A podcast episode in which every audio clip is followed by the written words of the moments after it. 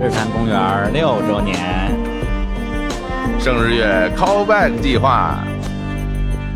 重磅嘉宾悉数回归整个九月无法停歇。 ，Callback 计划今天是谁？哈佛博士牛津受气，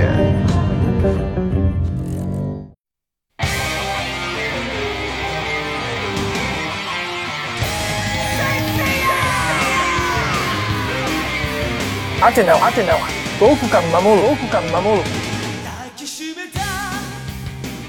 Hello，大家好，这里是日坛公园，我是李叔。我是小伙子。哎，小老师，咱们这个日坛公园啊，六周年的日子越来越近了。是然后为了配合咱们这六周年呢，最近我们也做了一系列的啊，这个叫 Callback 计划。对， Callback 其实本来不是这个意思，好像是别的意思。呃，是这个呃脱口秀是吧？啊那个单口喜剧里边说之前的梗，然后后面再提一次、啊哎，这叫什么 callback 哈、对，然后在我们这儿呢，就用了这个英文说法的这种直译，就是叫回来。对，然后回来对，所以我们这 callback 计划呢，就是邀请一些啊，在日坛公园曾经上过我们的节目，而且非常受到欢迎，但是又好久没来的老朋友啊，回到日坛来坐一坐，就是这样的一个啊，我们 call him back。那这次我们是 callback 回来的人是谁呢？啊，来，我们来隆重的欢迎一下啊，来自于这来自于哪儿啊？这个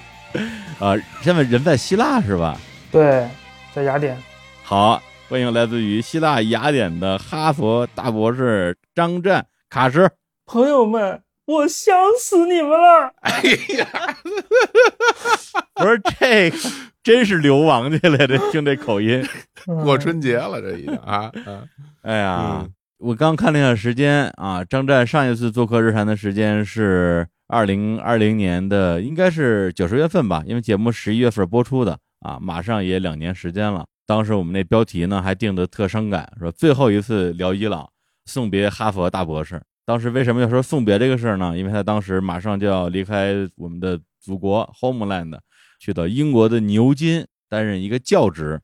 我们也都非常替他开心啊，也都祝福了他，然后就把他给送走了啊。送走了，嗯，然后那之后两年时间啊，对于听众来讲，可能这个人就好像杳无音信了啊。但是我跟活总啊、跟张詹，我们平时联系还是挺多的啊，也大概知道他的一些动向。那最近呢，他又踏上了人生的一段新征程啊，进入了新的历史阶段。所以正好借借这个机会啊，也借着我们六周年啊 callback 计划，把张湛叫回来跟我们一起来聊聊天儿。所以要不要先简单介绍一下你现在处于什么状态？啊、我现在在世界漫游，哎，嗯，华丽的冒险，哎呀，长长的路的尽头是一片满是星星的夜空。陈老师，你对啊看陈绮贞老师的歌词， 哎呦，真是那个前几天吧，就看着张湛的朋友圈里发了一个那个雅典的那个神庙吧，应该是那么一张照片啊。张湛说：“这个什么呃，雅典娜，我来救你了，类似于这种哈，女女神的圣斗士。”然后我这哇，我说嗯这都跑这儿去了。后来一沟通才得知，这个首先咱们这个英国那教职好像已经就不干了，是吧？好像已经对不干了。铁饭碗丢嗯了，我把老板给炒了，哎呦， 对，让他滚蛋。 开始骂人了。 太野了！哎没想到这个博士素质也不不是是牛津学者的素质也不是很高。对，要不然咱们先倒回头说，先说说在这个英国啊，在这个嗯牛津的时候都干点什么事儿。其实说心里话，我也不知道啊他在那边是说是当老师还是怎么着，都具体 做什么学事儿者，啊？学者，对对，学者都干什么呢？我给大家介绍一啊下，，啊嗯，刚才说我在牛津做教职，其实这是抬举我了。哦，我们这个教职的意思是永久性的工作 （permanent job），就是你可以在这儿干一辈子。我在英国干的不是教职，是一个临时工，是有年限的工作，哦，嗯给我开的是三年的合同，其实是做一个项目的研究员，叫博士后研究员。嗯，这博士后并不是读学位，大家可千万别觉得博士后是我又去读书去了。博士后不是学位，博士后就是博士毕业之后，你还没找到永久的教职，没有找到一个栖身之所，在不同地方飘一阵儿，过渡一段儿，这就叫博士后，是一个工作，是一个没有终身教职、没有这个路径的工作。哎，所以其实我是做博士后。嗯我们圈里有个说法叫“千老”，叫千年老博士后，就是做一个项目，再做一个项目，就是找不到教职，因为现在全世界的学术界都非常差，也没有什么教职，大家都在做博士就后，没有什么教职是一啥概念？是说都满了，然后这些老的教师也不退休，导致大家没地儿去找教职吗？对，是这么回事，就是僧多粥少，它是一个金字塔的形状嘛。你每年都招那么多学生，又跟那些学生说你要不做学问你就全毁了，嗯你就是一大傻逼，然后你就必须得做教职。 就很多学校都这么跟学呃生真这么说呀啊当然，他是用一种比较婉转的语言说哎这大傻逼，嗯，想必是会婉转一点儿。嗯，就是你就是一个 B 和 S 哎 B。 呀，嗨，嗯，那你到那个所谓的这个呃博士后什么研究站，你你是干什么活儿啊？你做什么研究啊？被人研究，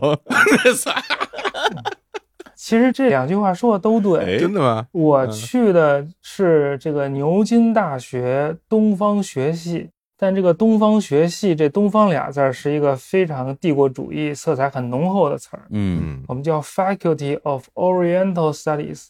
这 Oriental 就是东方的东方人，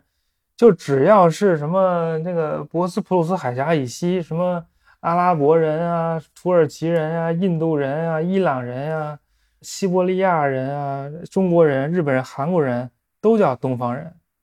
反正东方人的意思就是这帮人都是叭叭叭，至于他们怎么叭叭叭，对于我们来说没有区别，反正都是一帮猴子。嗯，什么黑猴子、白猴子、黄猴子，反正都是猴子，哇哇哇哇哇，就都这个。这么粗野啊？对对对，这就是东方的意思，这啊就是东方的意思。但其实如果你来到这边，什么印度人、中国人、韩国人、马来西亚人、印度尼西亚人都不一样，人我们都有自己的文化、自己的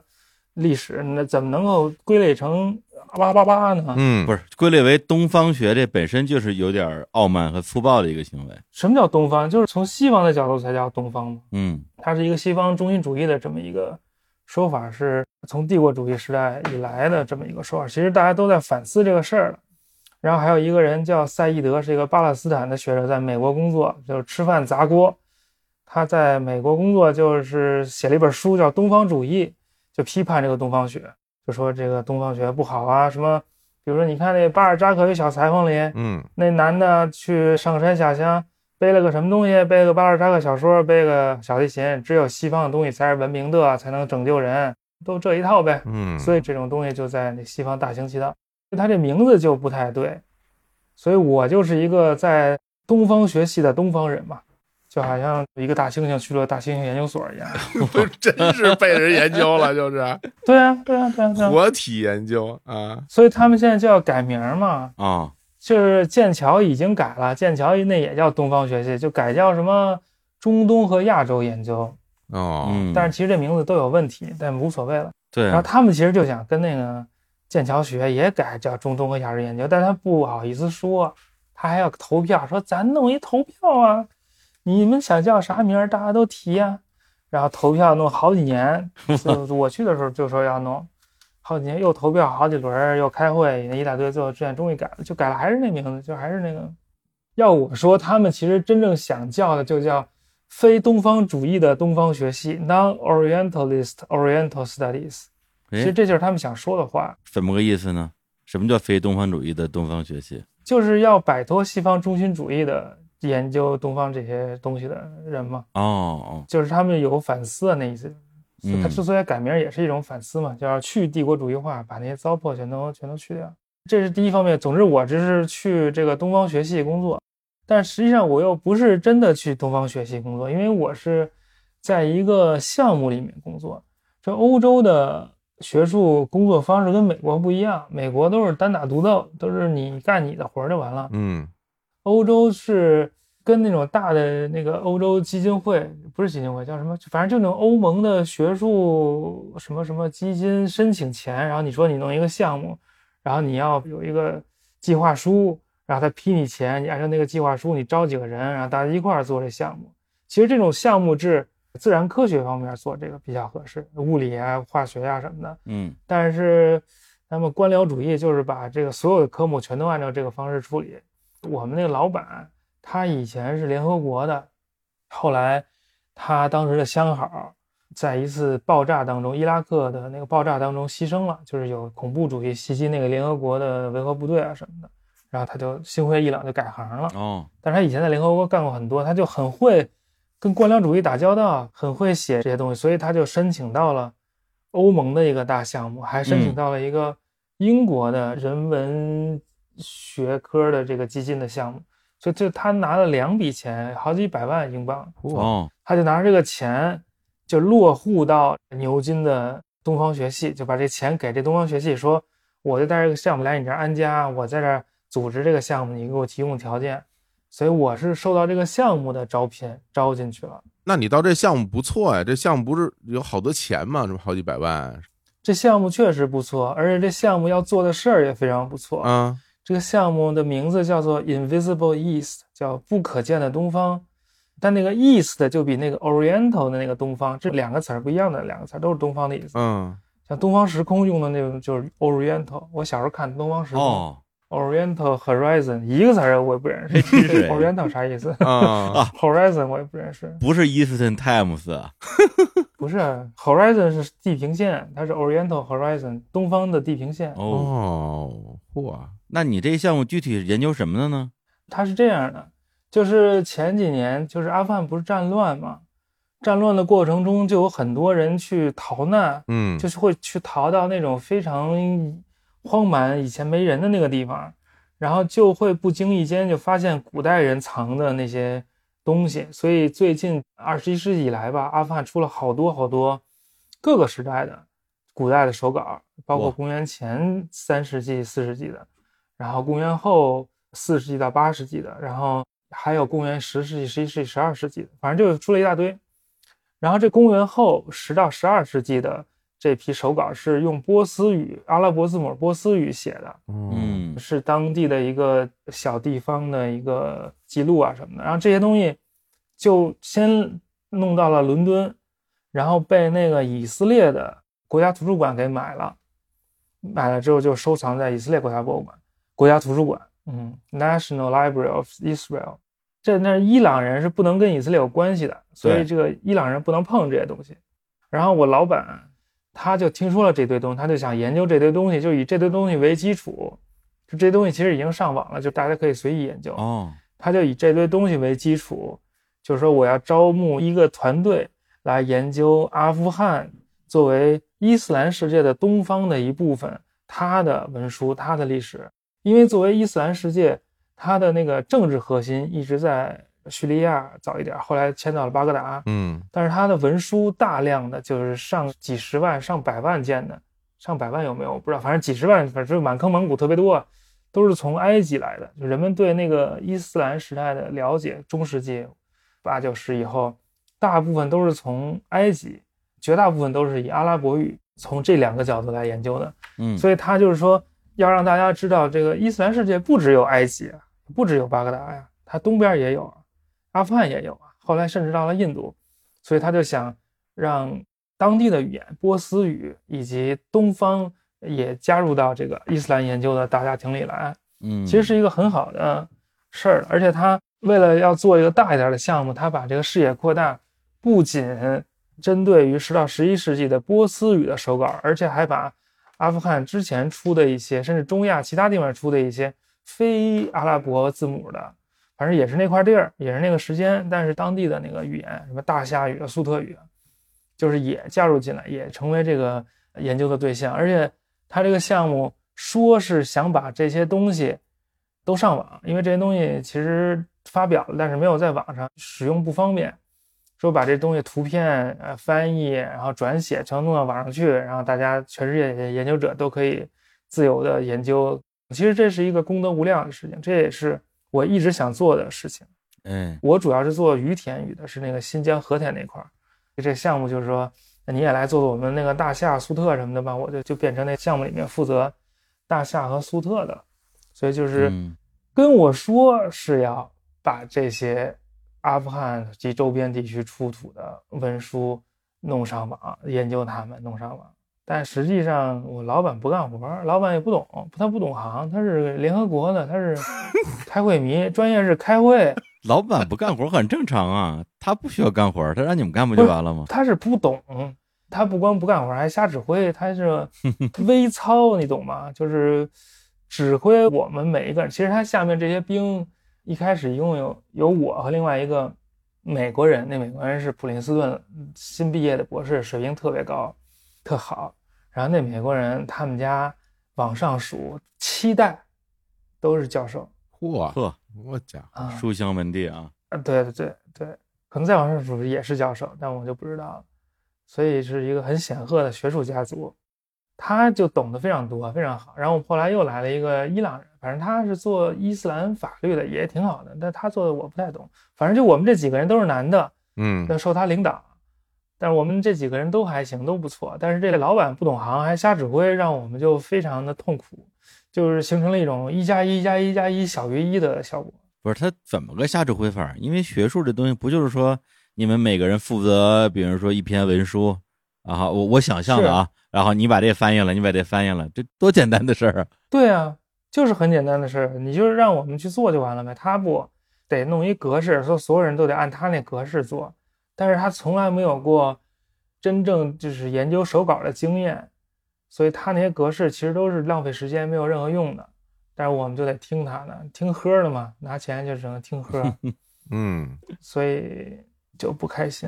其实 他人真挺不好开的心他他他人是很 好的人，很委屈，我听你说这不开心什么的，有没有发生正面冲突啊？就是啊，对骂一类的这种哇啊，我情商这么高，我能跟他冲突吗？我都撺掇那美国哥们儿跟他冲突。我就觉得有点奇怪，一开始、嗯你知道吗？因为工作时间稍微久一点之后，就才发现他，哎，怎么那么多会啊？就我试探着跟这美国哥们儿稍微聊了一会儿，因为不知道他什么嗯什么态度，因为那老板就有点 PUA 我，就老让我觉得好像我工作不努力，我干的活儿少，是我我自己的问题。然后那美国哥们儿就主动来找我诉苦，哇啦哇啦就一倒一大堆苦，嗯，说我从十一岁开始就没有人再这样跟我说话，嚯反正说的有点夸张，反正他更忍不了，他比我还忍不了。啊！行，后来又来伊朗人嘛，我们还不知道这伊朗人跟谁一头的，还得说，哎，先别跟他说，先我们先看看，嗯先我哎周天，围人试探一下。后来发现伊朗人跟我们那老板，他工作时间更多，他更受不了，所以我们就老一块儿开小会儿，嗯，四个人的组有五个群，就那种感觉。我天哪！没想到这搞学术里边还这么多这个人情世故的事情哎啊！呦，特别无聊，特别没劲。嗯然后说到这个拿钱听喝这事儿，我要具体说说我我拿钱的事儿。哎哎呦我好还嗯来说说拿多少钱？那个给我的账面工资是三万多英镑，三万出头吧，三万一、三万零几，我一具体一记不住了，年反正是三万以上一年。怎么算啊？三万以上一年啊？我记不得那个合同里，反正是三万一千多还是三万零一点儿，就是大概这个程度，二十几万人民币吧，反正感觉好像也能凑合活下去的程度，也不是说特别特别少。但是呢，我到了牛津一看，每月到手不到两千英镑，一千九百多镑，啊嗯扣税了还是怎么着？。胡乱七八糟扣一大堆，还把我什么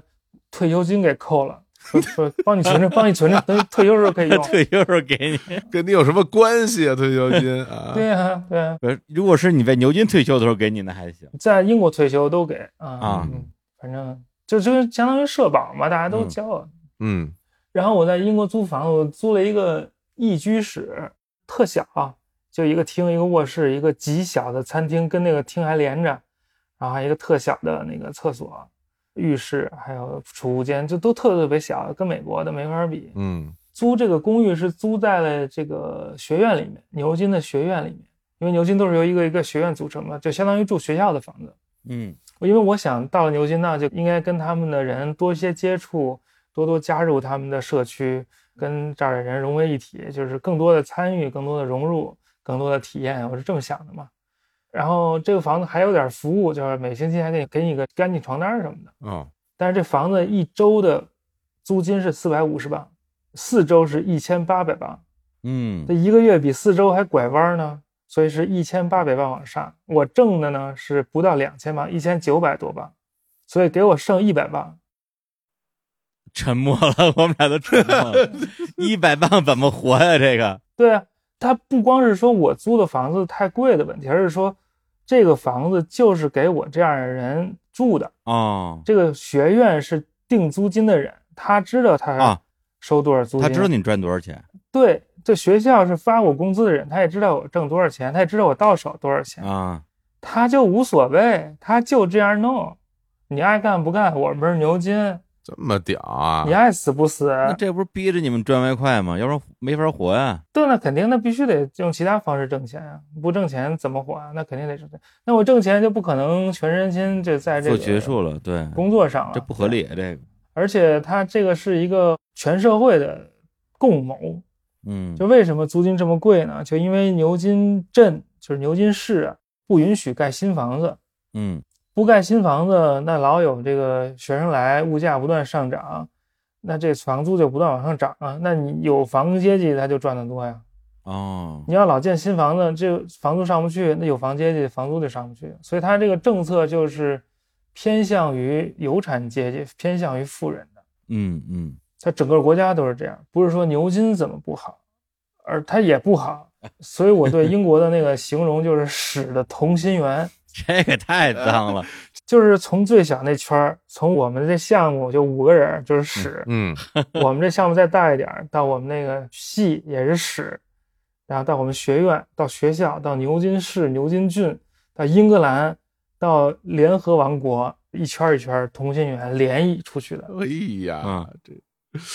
这真没想到啊，没没想到，没想到是这么一种感受。因为对本身那个当时你说要去牛津的时候，我其实是心生向往啊，或者是心生羡慕。我觉得牛津啊，我的天呐，我小时候就听是吧，牛津多牛多牛啊是吧？剑桥嘛，对吧？到那边人除了那个玩那那什么划船以外，是吧？除了划船以外，啊，这学校宇宙有名儿，到那边儿历史悠久，感觉就正学术嘛，是吧？没想到到那儿成了成了屎，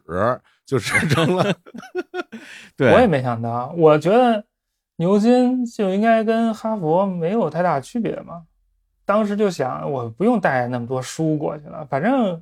我有的书图书馆都有，我就直接用图书馆就完了呗。嗯哈佛图书馆的书，你想借一万本儿也行，没有限制，你只要搬得动。嗯，到了牛津，发现这个书没有都在其次，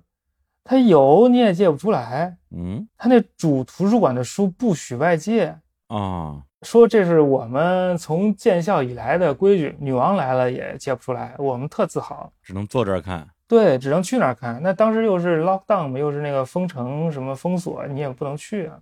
就即使后来能去了，你去图书馆看书，反正这时代也不是干这事儿的时候。啊嗯，没那么方便，对，但是其他图书馆，当然牛津有很多图书馆啊，其他图书馆有一些书是可以借出来的啊，有些图书馆还是不错的，啊，也不是说都不行，但它那个主图书馆不行。但是主图书馆里面有好多好东西，就是古代的，什么斯坦因的日记啊，什么就那些东西啊，建筑也特别好啊。但是作为游客，你就觉得，哎呀，真美，真美，书好多，好漂亮。但是你真的在那儿生活，作为图书馆的使用者，你就觉得什么玩意儿？为什么不能把书借出来？就可能是被那个哈佛已经惯坏了。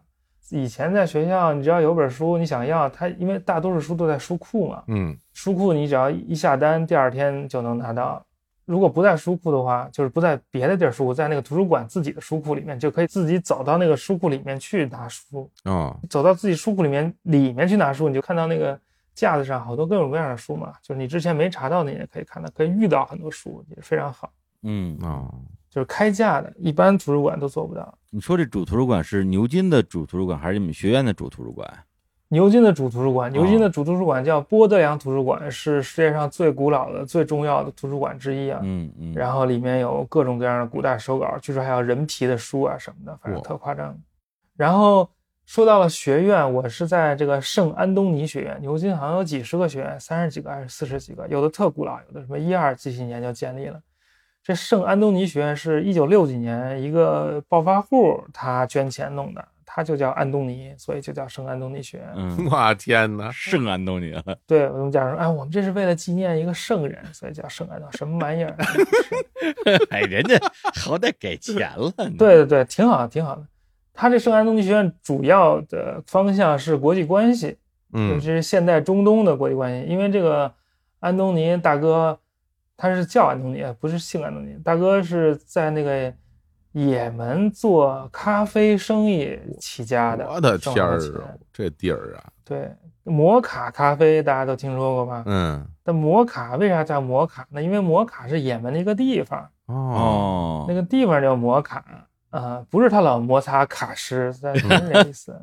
他就是在也门做咖啡生意，所以他是专注于那个国际关系、国际政治，这是以中东地区为主，现代国际关系、国际政治。但是跟我们呢，就是关系有点稍微有点远，因为我们虽然也是做伊斯兰世界的，但我们是做古代的。古代的，嗯，嗯其实有一个做古代的学院，我们老板嫌他收钱贵，就没去。就是因为你如果要把自己的人跟那个学院挂靠，你还要给学院交钱，嗯，抠门儿不想去，自己那么多钱也花不完。哎嗯，嗯那你们这个钱到底是学校出还是你们老板出？我有点搞不明白，因为老板听上去不像学校的人。这个是公费，是他的研究经费，呃，这事儿也值得说。嗯这不是他自己私人的钱，但是他自己这个项目的钱，他这个项目出钱就是这么多钱，反正你也没有别的钱可以用。嗯，什么工资啊、出差啊，你买什么东西、啊、都是从你自己的项目里的钱走，而且你还要给那个牛津的东方学系交一大笔管理费。哦，但学校并不是给你们直接提供这种学校是拿钱的，拿钱的，学校是从这项目拿钱，嗯，所以以才让我老板在那个东方学院有一个办公室。嗯然后这东方学系也特别孙子，就是一开始跟我老板说我这儿没办公室，你自己弄去吧。然后我老板说没办公室，那行，那我带着钱走了啊，嗯我去其他学校了。说当天下午就有办公室就出来了。嘿呀，对，就是装孙子嘛，他们都这样，人人都这样啊，所以说使同心圆嘛，不是瞎说的。 这感觉完全都是生意了，整个把这搞的，对啊，对啊，咱们再说回那个安东尼学院，哎我就住那院儿里嘛，那院儿里就有他们学院的图书馆，我想进去，人家跟我说你没有资格，为什么呀？说我不是圣安东尼学院的学生或者那种资深跟他们相绑定的人，说我只是一个博士后，我没资格。我说我住你们这学院的房子，啊就住在这院儿里，我给你们交钱，我还有那个安东尼学院的那个 affiliation，中文叫什么附属关系，嗯，不让我进，反正就让人很寒心，你知道吧？就没意思。那你不让我进，我就不进。你那图书馆有啥呀？我我缺你图书馆、啊我啥书没有，我我我用不着你。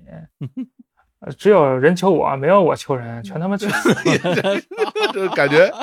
感觉我跟你说啊，真的就是在这什么圣安东尼这块儿，真是受了大委屈了，这家伙一肚子火 儿啊！对啊，而且他这委屈都是互相受，他们不光这么受委，比比如说。我后来要要教课，我师兄就是作为东方学系的一个教授，他有那个轮休，在他每七个学期可以休息一个学期，可以带薪休假一个学期。嗯然后他课就没人教了，他就说让我教，也是为了锻炼我嘛，给我一个机会，挺好的。但教课需要有教室嘛，要去找教室。我说那就在这圣安东尼学院找一间教室得了。他这教室，比如我在哈佛上课，在任何大学上课，北大也一样，中国任何大学都一样，你就报给系里说我要什么课，然后系里就给你安排一间教室对啊嘛。这边可不一样，嗯这边是你要上这课，你自己找教室，找到圣安东尼学院，你说要要这教室是吧？你你得出钱。花钱买教室啊，就租教室，租教室对因为他这些学院都是独立运作的，他这学院是自己跟自己玩的，他这教室都是往外租的，都是租给大家。你除非是学院自己的课，你要是比如东方学系的课，它不属于任何一个学院，那就你要弄教室就就得租教室。结果我们最后就跑去我师兄的办公室上课了，也没有几个人，反正。嗯上那个古波斯语，然后我这古波斯语当时学的也迷迷糊糊的，所以自己也不会，也要教人家。所以为了教人家，我就现在网上开了一个中文的，免费，这个告诉大家说，免费不要钱，你们来学吧。就我先用中文教一下，热热身，嗯，然后热差不多了再去教那个英文的，就还行。这古波斯语这个课，相当于你教的是一个学校里边的什么课呢？选修课还是一个什么课呀？是一个语言课，它是那个某一些专业，比如说你是楔形文字专业的，或者你嗯是阴阳史专业的硕士，嗯它是必须要上的这个课。哦，还是个必修课它这个系统不一样，哦它不是必修选修这种分类法，反正哦，比如说你要上这个学位，你有几种课你要修，但是比如说五种里面你要修三种，嗯但我就是那个五种里面的，你可以选这个，但是你必须，比如说五种里面修三种，你这个学位才算完成，反正也是挺重要的一个课。当然我教的也非常好了那这课是只要你学下来就行，还是最后也得有一个那种考试啊？啊。对，说到考试也非常有意思，哎，这牛津啊，就全都无所谓，反正工作上也抓的也不紧。但是这个考试，我师兄的话说，这是他们的神牛 （sacred cow），是非常非常重视的。所以这个考试特别严格，特别正式，而且有好多仪式。比如说正式的考试，学生就知道考试时间之后，他要穿着那个学院的大袍子去考场。穿着袍子考试，啊对，监考老师也要穿大袍子，还要带什么领带还是领结什么的。这不哈利波特吗？这就是对对对，而好像有的地儿还要配件还是怎么样，反正你我要天穿那一套行头啊，去那个考场考试监考。考了试之后，把这个考卷收上来，还有糊名，就不能看是谁写的，嗯，不能知道这个学生的名字，哦，然后要有内部的判卷人，我就是内部判卷人判一遍，然后还有外部判卷人再判一遍，然后这两个才能在一块儿。然后他们也不是就是说数字化，就是说这一题多少分儿，你得多少分儿就多少分儿，都不是，他就是给你一个感觉，然后七十分儿就是还不错，八十分儿就是特别好。他们那哦儿没有那个美国那种分数的通货膨胀，反正，但是这个考试是非常非常的严苛了，所以牛津的学生还是不错。嗯他这严苛是怎么个？比如说挂科儿不及格的会很多吗？就比如说我们有一个学生，他是一个跨性别者，所以他可能受到一些压力，受到一些其他方面的牵扯，嗯，所以他没有好好学，学了两学期，最基本的都不会，然后考试的时候基本都交了白卷儿，我们就给他了挂科了，因为给他挂科其实是给我们增加工作负担，你看他要挂科了之后，他首先他要补考，或者他要申诉，说我不应该挂科，你不应该挂我，他告我们，告老师，但是他实在是太差了，我们出于这个学术良心，必须给他挂科，所以就给他挂科了。挂哦，科之后怎么着，我也就不知道了。就该挂科还是给挂，因为太差了。哎，那你教这古波斯语课，他最后不是在你他们师兄的办公室里边教的吗？那上课方式呢，跟咱们大学比较类似吗？一节课多少分钟那种？我教的这个是相当于研究生课，而且大部分都是在网上教的，都是 Zoom 教的，嗯，所以这个跟普通的咱们的课，尤其是网课没有什么区别。但实际上，牛津、剑桥它有一种特殊的教学方式，叫做 tutorial，我翻译作个别指导。这个是几百年来都这么上课，这只有英国这么上课，是不是只有牛津、剑桥这么上课？我不知道，反正美国是绝对不这么上课。它是什么意思呢？就是说，一个教授就跟一个学生或者两个学生一周见一次面，嗯，然后呢，这一周给你留点作业，留点书，让你写个东西，下一周再聊，就是一对一或者一对二的方式，哦，不是上大课，而且让你写了东西之后，就让你在教授面前念你写的东西。这个念你写的东西其实有很多好处，公开处刑，因为我们有几个人啊啊，就只有教授，顶多还有一个同学，对，所以他就会让你在念的过程中就发现你写的不通畅、不顺畅，就是不优美、不自然的地方。哦，另外呢，还可以训练你说话，因为你如果写好了之后，你再念出来，你就说话就能按那个说，也挺好的。所以英国人受到这个训练之后，他写作和公共表达，就是在公共场合说话能力都特别强。哦，明显强一大块儿，而且英国那个作家也特别多，特别好。所以在牛津，虽然我说了好多这么不好那么不好，我们挣的少啊什么的，嗯，这都是年轻教师或者年轻教员所处的状态。青椒，嗯，对，作为那个学生来说，体验是非常非常好的，尤其作为本科生，因为他的学校的资源全都倾向于本科生。比如这种一对一、一对二的教学法，不仅是什么学文学、学历史这样，你学理科、学数学、物理也这样。不是，等等会儿，本科生也会使用这种一对一对二的这种教学法呀？就是本科生啊，就是对本科生那得有多少老师教那么多学生啊？对，就所以老师负担非常重啊，挣的又非常少啊，啊，他都不是让那种大教授干这个事儿，都让年轻的学者就驻扎在那个学院里面，就是哦，学院内部的课，有一些就是住院教师， 我天哪，不应该叫住院教师 这家伙都是患者了，已经啊都住院教师了。对对对，像他们就会，比如说一周开六个班儿，他管六拨人，嗯，就非常重了。实际上，别的甭干了，每天就伺候这些学生就伺候不过来了。是，嗯对但你如果自己的事儿你不干了，你不写书不写文章，你就没法儿晋升，没法儿在学术这个生涯上面再往前一步啊。哦，其实就是剥削，说白了，那我觉得如果是这么辛苦的话，会不会导致一个问题，就是大家不愿意来这学校当老师了？你招人就费劲了。关键是英国大学钱都少，哦，而且前两年那牛津就出了一个什么教学岗位，钱太少都上新闻了，嗯，大家都说这太可怕了，还出过新闻什么其他的学校，那个老师都住帐篷还是怎么着，没有钱天租那房子。太苦了。这个连住院都住不了，得住对，帐这篷住帐篷之后就去难民营了，老师啊，就都特别差。那些年轻的教员还有学生就组织起来占领校长办公室，嗯都别过。 这挺好，我支持他们。那整个这个英国高等教育界其实是全世界的一个普遍的现象，英国高等教育界就是这样，活儿特多，制度性的残酷的压迫嗯，剥削，然后呢，我们比谁差？我哈佛大博士，嗯我我比谁笨，我挣的是那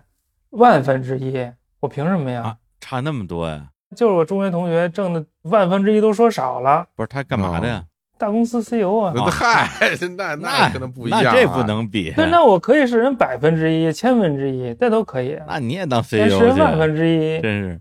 那万分那人和人之间有那么大差别吗？万分之一是不是有点过了？那行业不一样啊！行业不一样，也不能万分之一急啊、了，不是，确实是 这样。哎呀，太逗了， 太有意思了。对，反正道理就是说，你在牛津当学者，收入你咱们就说不能跟这个对对对，这有比，但是也不能太差，就是你这个条件，对，真的是每个月发到手，然后扣掉对啊房租剩一百英镑，这确实没法过。对啊，对啊，我不是说我要挣的跟人一样多，啊嗯，我是人百分之一、千分之一还不行吗？我觉得要求不高吧。真是。哎，那说回来，你这个一百英镑，我当时一直也没有问，那你靠什么生活呀？你不会真吃这一百英镑吧？靠网上直播呀、哦当网红啊， 哦，嗯别，送游艇啊，送游艇、 不是你还有这附件呢？我我咋不知道啊？ 跳舞啊，跳直舞播跳，舞谁要看你跳舞 啊？还送游艇？我天，你送我一游艇，我的胃电都要会看你跳 舞。谢谢谢谢榜一大哥送的游艇 大哥， 你直播就是你那个教课吧？啊，对啊，直播是乱说的，啊其实是在网上有一个，我有一个教育平台啊，哦，可以开课。对我还上过两次课呢。对，有的时候是我开，有的时候是我朋友开，我就管剥削，我就管嘿，数钱。这怎么反过来了？对啊，当老板啊嘿，对，就是只有通过网上教课什么的挣点钱，但也其实也挣的不多，啊就只有利用周末的时间，嗯，那你在牛津这说是一坨屎，然后挺难受，没啥效率，这也两年时间呢。那这两年时间都干嘛呢？就在你们的老板的低效率的方法之下，吭哧吭哧的干这点活儿是吗？就是老板的低效率和他微操，就让我不想干活儿，所以我在很大程度上都是处在一个罢工的状态。嗯，呵，但其实罢工作为抗议，虽然是一种反抗，但其实对我自己也没有好处，对啊，。因为我就不能出活儿。但实际上我还是出了两篇文章嘛，都是挺重要的。有一篇是我很早以前就出了中文版，现在终于出了英文版，马上要出；还有一篇是发在西语研究上的中文的文章。嗯，但那中文文章都不算工分儿的，都不算我老板的那个要求之内的 文章内容是啥呀？是于田宇啊，解读一个新出的于田宇的手稿啊，反正都是自己这一亩三分地的事儿吧。嗯，然后我还组织了一个网上大会，就是网上的学术讨论会，也挺好的。因为我们是要把这个文书电子化嘛，但实际上其他的领域的人，很多研究古代手稿的人，都要把这个文书电子化。文书电子化之后，就可以形成一个就新的工具，就能产生新的结果嘛。其实就是我们这些做文献就弯道超车了，就我们有有数据库，我们就嗯可以做出以前的人做不出来的东西。而且面向古代世界不同时代、不同地区的人其实我们要做的事情的本质是一样的，对，就是要把这些古代手稿电子化，让大家都能够利用，而且最好是相互之间能够连通。所以我一直就关注这个事儿，所以我就组织了一个大会，就把做古代世界的各个方向的人全都整来了，大佬全都弄来了，大家一起开个会，说说自己的工作，嗯，反正各家都讲讲自己的高招，都特好。那你们这个如果说想是电子化是吧？最终这东西都存在什么地儿、什么平台里啊？理论上是自己弄个服务器，对，但是现在一个趋势是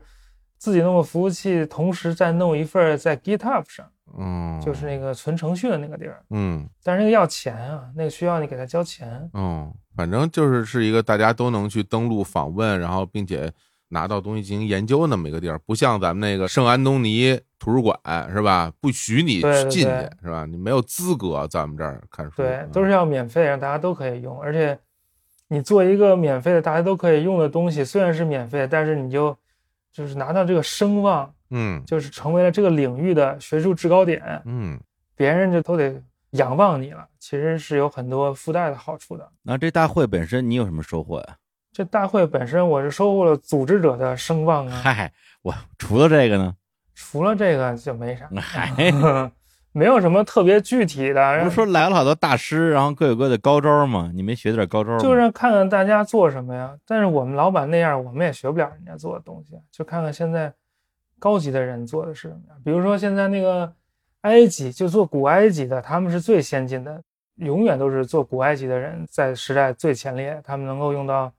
最新的技术。嗯他们就能够把埃及那墓里面的那些东西，就用 3D 的建模啊什么的，再给填回到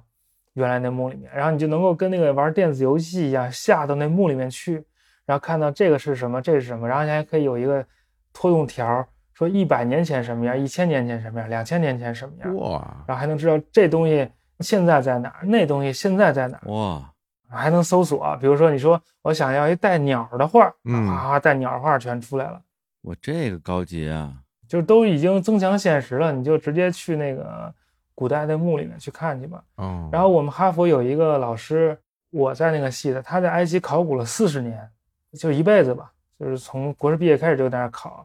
最后就死在那个考古工地上。嗯然后那四十年那一辈子记了好几百万字的笔记啊、什么图啊什么的，全都拿回来了。他四几年去世的，现在就全都电子化，上网搜啊、哦都可以看。因为他以前照的照片儿跟现在又不一样了，他又经过几十年的那个侵蚀吧，嗯就是以前的更清楚嘛。那这是全人类的共同财富啊！对，这是真正的工作，这是真正的工，真正有意义的工作。像嗯我们如果做出了我们说我们要做的事情，也是真正有意义的工作。但是他不做，我也没什么办法。你们那工作如果是比较理想情况之下，他应该是说，他应该是这样，这老板有个想法非常好，嗯，他是要做数据库，所以他先要有一个做数据库的、懂电脑的人在这个项目里常驻。不是我们啊需要用电脑找一个电脑临时来帮我们两下，这是我们的项目经理。这项目经理他懂电脑、懂数据库、懂那个什么网络的东西。然后呢，我们不懂电脑，但我们懂文书，我们就在这个项目经理的指导下，把这些文书啊、照片啊什么的都弄成他需要的格式给他，嗯他把这些东西都弄上网，然后做一个很合理的架构和体系。老板啥也不用管，老板就是管找钱、招人就行了，你就躺平就行了。其实应该是这样做，嗯，就是你不要管太多，你管太多反而不好，因为他也不懂，他要真懂也行。其他项目的那个项目主管都是这领域的大拿，嗯都是一言九鼎的那种。对，就是你这老板他本身不是学术型儿的，其实是官僚型儿的一个老板。对，其实官僚型的老老板也挺好的，他能解决好多我们学术型的人解决不了对的啊，问题，对，但是他要把自己打扮成一个学术型 的人，他不想让别人知道自己不是做学术的，嗯嗯，所以他就会有很多不安全感，就是那这项目按理说，这个比如说你去的两年时间是应该已经完成了，还是说按照计划来讲，应该进行到哪一步了呢？他应该是，比如说先把这些你要弄的手稿弄一目录，嗯我还没去英国就把这目录整好了，嗯这目录下一步就应该上网了，就该录入了，但是就这录入就一直没干，两年了也没干，为啥呀？就不知道在干嘛。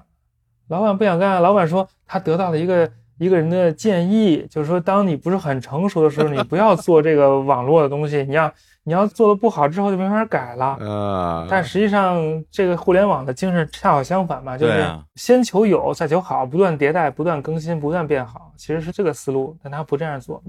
我们这个项目，他拿的是五年的钱，嗯但是我们的博士后都是三年的合同，嗯所以他钱是有的。我干了一年多，我就不想干了，我就算了，我就申请了一个日本的职位，我就不干了，我就跟他说辞职了，提前三个月说辞职。哦，所以我的最后一天工作日是九月二号，是那个我们去西班牙开会，最后结束了在牛津的工作。我现在是一个自由人了。哦，对，因为这开头你不是说嘛，你把它炒了嘛，不干了。我也想问问你，什么时候？那就刚炒啊，刚炒没多长时间还热乎呢，热炒对，但要提前三个月跟他说，啊。就是六月一号跟他说的。我一月份就跟我们的项目组的人都说了，说我不干了。嗯然后说你先别告诉老板。然后那告诉老板说，哎，你跟其他人说了吗？要怎么跟他们说呀？什么？嗯，他都不知道，啊，我早就不想啊干还了挺团结啊，所以就是有那个共同的针对的目标的时候，就有点团结。我们有时候四个人一块儿开会，对着电脑。老板有一次啊，在一个大厅里面，每次开完会都是我们四个人在一块儿吐槽、吐槽、吐槽、吐槽的，每天都是一样的事儿。嗯，然后我那美国同学说，这就跟那土拨鼠日一样，嗯每天都在重复，嗯，嗯对，非常疲惫，都是一样的事儿。那你在刘军这两年时间，除了这个非常低效的学术研究之外，没去享受一下这校园生活吗？哦，校园生活也稍微享受了一下，主要享受了一下英格兰生活。我先说一下校园生活，哎，英国这个牛津、剑桥有一种有名的社交形式叫高桌晚餐，就是说在一个大厅里面，细长条的大厅啊，嗯就在那个细长条那长边弄两两长条桌子，学生都坐在桌子上，在那个短边有一个稍微高一点台子，大概有二十厘米高。那台子上面在横边上有一条桌子，就是老师坐的，那个就叫高桌。嗯，每个学院每两个星期都会在这个大饭厅，就跟那哈利波特吃饭对那地儿一样。你说的时候，我想象的就是那个画面，就哈利波特那些老师不也在那个前头那桌子上吃饭？像一个小讲台似的东西，对对对，那学生都在那下面桌子吃饭。嗯然后我有一次，就我们我那个美国同事，他有另外一个以前的同学也在牛津工作，但人家就是有自己的一个项目，他自己就是自己的老板，嗯，他是在一个学院里面叫 Exeter 埃克塞特学院，也挺有名的。嗯就他就邀请我们俩去他们学院的那个高桌晚餐，啊，你去的别的学院的，不是自己学院的，呃不是不是，没参加过自己学院的高桌晚餐。然后我们俩就土鳖进城也去了一下，然后参加高桌晚餐也要穿特别的袍子，哎，但这袍子不用自己准备，你到了那学院之后，他先给我们领进一个小屋子，嗯那屋子里面就有点酒啊，有点吃的，先在那儿喝点儿，嗯，然后要从那个后台上那个高桌，嗯上高桌之前要穿袍子，然后就捡了一个穿，有地儿给你准备换衣服的地儿是吧？呃，那个袍子是罩在外面的，哦是你要首先要穿好西装，打好领带。嗯，我带了二十几条领带来英国，因为听说这 边特别多的正式场合，结果就穿过这么一次，就用过这么一次。嗯，穿好西装之后，在外面罩一个袍子，然后就我就拎了一件，然后说你这袍子那个花纹是本科生穿的，啊，哦，你要穿那个老师穿的袍子才行。我也不懂。哎呦，穿了袍子之后，我们就鱼贯而入，进入了那个高桌，都落座。对，那会儿那个本科生都已经做好了，我们是后进先出。做好之后，那个院长也在，院长拿一个扁圆形的一个大木头，那木头可能就有几百年时间了，然后在大木头当惊堂木一样敲底下一个长方形的一个木头片儿，嗯就拿那个扁的圆柱形的木头敲那个下面的木头，惊堂木，大家在听他说话。然后呢，他就说一串拉丁语，嚯，什么 sanctum、sanctorum 之类的，反正这我能听懂的一点一点拉丁，就圣中之圣什么的，反正说一通，说一通就开始吃，反正还弄一惊堂木这，拉丁语大家都能听懂吗？没人能听懂。哦，要耍这个范儿是吧？必须得对啊，对仪式的仪一式部感分仪式是感宗教语言，对对对，那个哈佛每年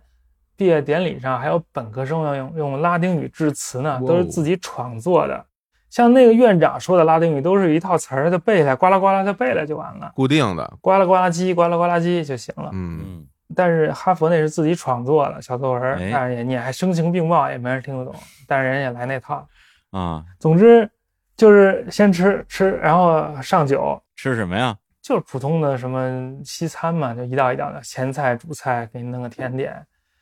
但吃完之后差不多了，我们就鱼贯而出，从后台再出去，再到另外一个小屋子里去。我们要吃第二道甜点，在吃第二道甜点的时候呢，嗯，你要坐在跟刚才坐在一起的人不一样的人旁边，跟另外一个人聊天。哦，交换舞伴。对对对对，是这意思。嗯然后在第二道甜点的时候，他们还要传递那个酒嘛，有一种叫 port，你们知道吗？波特是吧？对，是那种加强葡萄酒，就是葡萄酒里面的水蒸出的一部分，哦，酒精浓度比较高的。然后还有鼻烟，哇大家传，你愿意吸可以，可以来一个。啊啊，我也不会弄，就是以前在那个电影里边看到那种鼻烟壶里边对，往外冒着那袅袅的小青烟，然后过去拿鼻子嘬没没一啊没有青烟，它是小粉末，就弄点粉末到手上，然后拿鼻子吸下。。哦，反正就哎呀，就是特别装，装一下嘛，真是。让我每两周来一次，哎呦，我真受不了。我看那惊堂木，我就要笑场。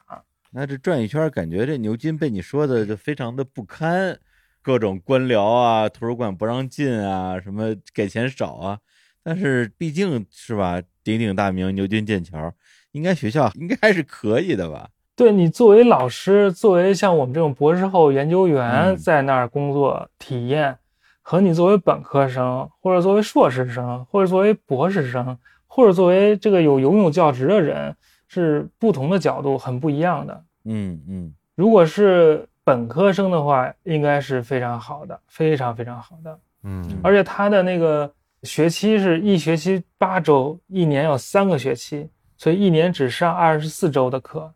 他上课时间非常短，但是他上课期间强度非常大，给你的任务特别多。你就是你上这八周，你坚持下来，你就能学到好多东西。嗯然后还有各种各样的社交活动啊、晚宴啊、舞会啊什么的，有好多好多东西可以做。嗯我啊们都体会不到，我们不是核心成员，相当于我们就是被哦剥削的。感觉成了跟那个校工一样的存在了，校就工不对，不是我们这儿的人啊。而且哎你这么一说，我感觉其实他们是有一个特别明显的这种所谓的圈子感的，就是我们这个地儿的人是吧，都进到我们这个圈子里，大家就可以玩在一块儿。对如，果你不是的话，你就玩单去，你就根本不是这么回事儿，说的特别准确，一针见血，是吧？然后他这个圈子里边呢，其实是有特别高的门槛儿的，对，甚至于他会用所谓的这些